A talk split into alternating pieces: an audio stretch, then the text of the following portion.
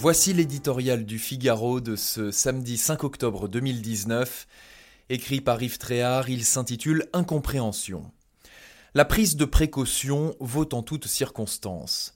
Après un incendie pareil à celui de l'usine Lubrizol de Rouen, comme après une attaque meurtrière telle que celle qui vient de coûter la vie à quatre fonctionnaires de police à Paris. C'est entendu, les pouvoirs publics ne doivent pas confondre vitesse et précipitation. Il leur revient d'assurer l'ordre public et de ne pas ajouter de l'affolement à la peur qui étreint l'opinion, toujours pressée de connaître la vérité.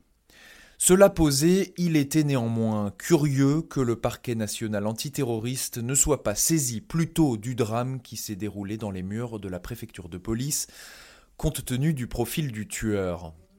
Cet homme de 45 ans s'était converti il y a peu à l'islam, une religion qu'il pratiquait avec assiduité, jusqu'à se rendre fréquemment, vêtu d'une djellaba, à la mosquée de Gonesse le matin à la première heure.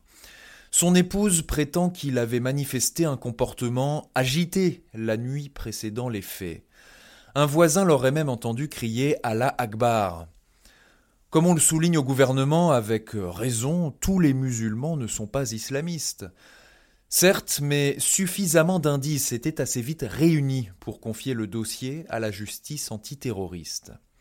Entré avec un long couteau indétectable dans la préfecture de police, l'assassin ne pouvait pas passer pour un individu pris seulement d'un accès de folie. L'enquête remontera le fil de la préparation de l'attentat, ses motivations, ses soutiens, s'il y en a. On regrettera simplement, une fois encore, la difficulté qu'éprouvent les autorités à nommer les choses par leur nom. En tardant à le faire, elles alimentent le sentiment qu'on cherche à relativiser le danger islamiste. N'en déplaise aux beaux esprits, rien n'est pire que le déni. L'enquête devra enfin faire toute la lumière sur une faille énorme du dossier.